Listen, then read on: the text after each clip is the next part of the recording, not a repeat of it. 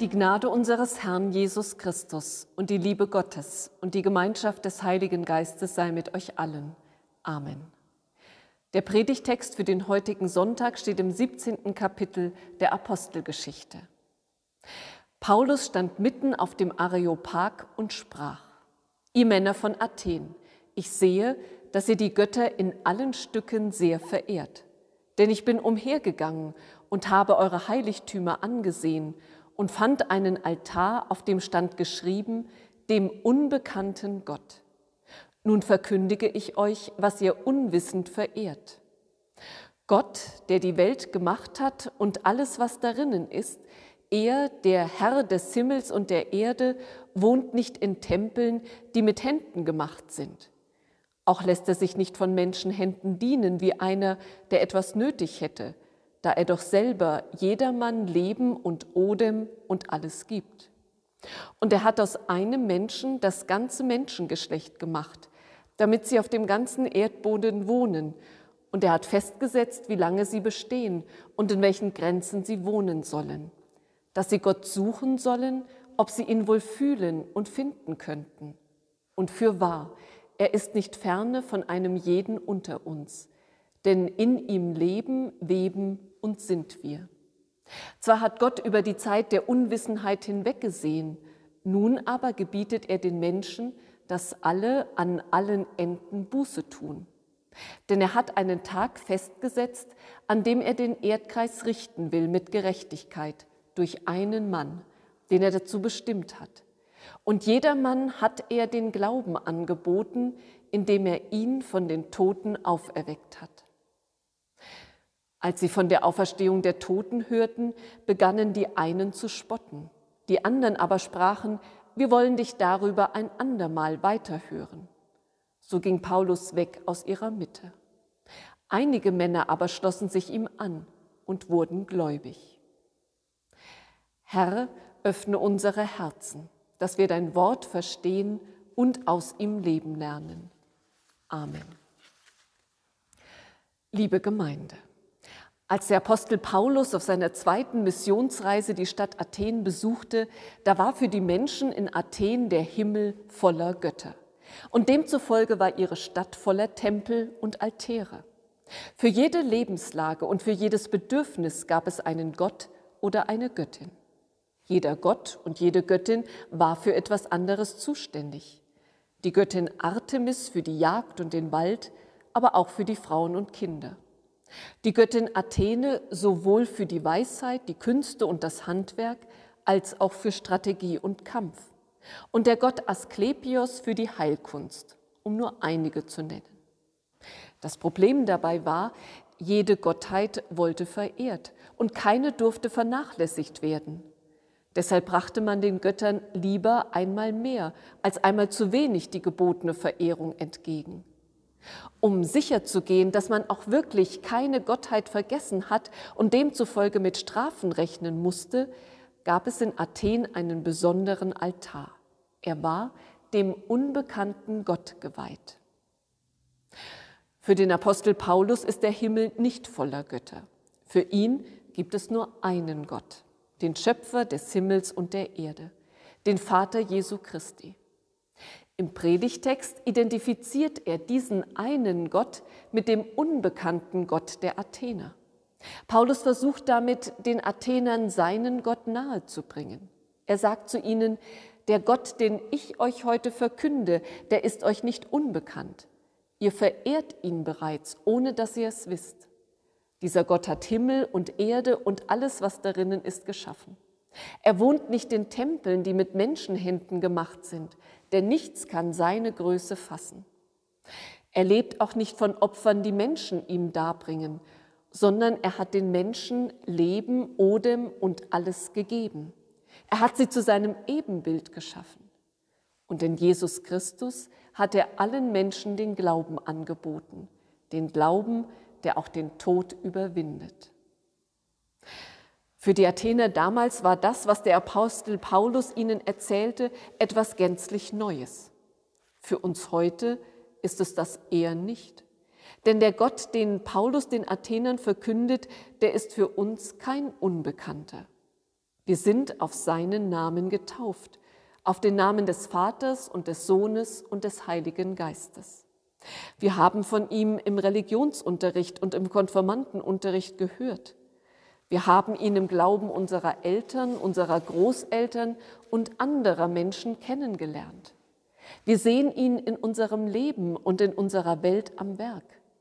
Wir sind Mitglied seiner Gemeinde, der Kirche Jesu Christi. Und wir sind heute hier in diesem Gottesdienst, um sein Wort zu hören und zu ihm zu beten. Der Gott, den Paulus den Athenern verkündet, der ist für uns kein Unbekannter. Oder vielleicht doch? Es kann sein, dass einem dieser eigentlich bekannte Gott im Laufe des Lebens unbekannt wird. Manch einer erkennt seinen Gott von einem Tag auf den anderen nicht mehr wieder, weil etwas geschehen ist, das er nicht begreifen kann. Er erhält eine niederschmetternde Diagnose. Er verliert einen geliebten Menschen. Eine Beziehung zerbricht.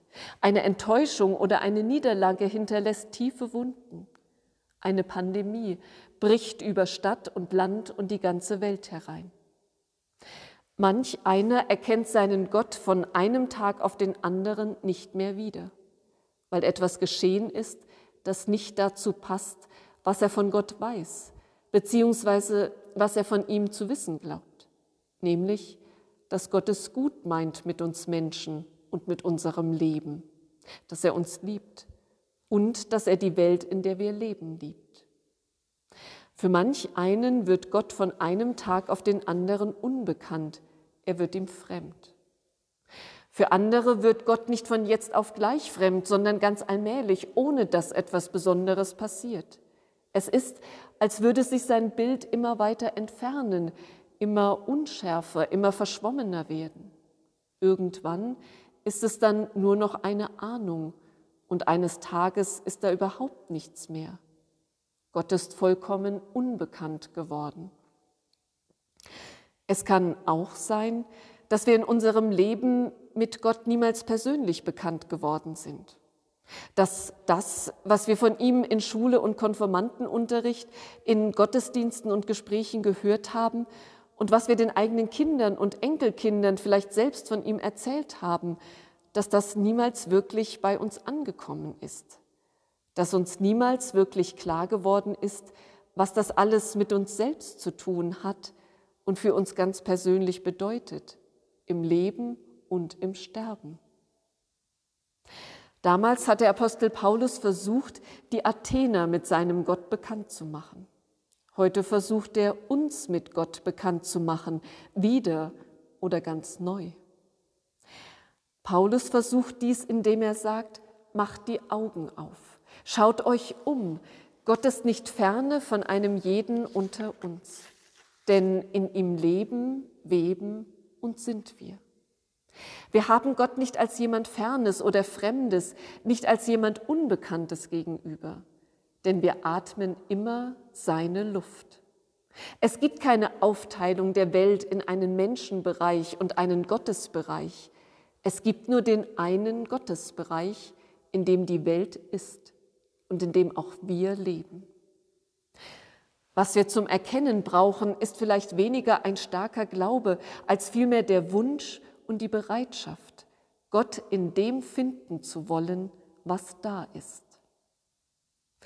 Auch in dem, was wir an uns selbst wahrnehmen, lässt sich Gott finden. Wir kommen von Ostern her. Vor drei Wochen haben wir gefeiert, dass Jesus von den Toten auferstanden ist, dass der Tod nicht das letzte Wort über das Leben hat, auch nicht über unser Leben.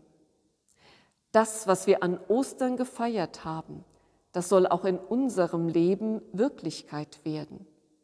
Irgendwann einmal, aber auch schon hier und jetzt, mitten am Tag, mitten im Alltag, mitten im Leben. Ein solcher Moment österlichen Auferstehens kann sein, wenn ich nach überstandener Krankheit wieder eine Nacht durchschlafen oder den ersten Bissen essen oder die ersten zaghaften Schritte gehen kann.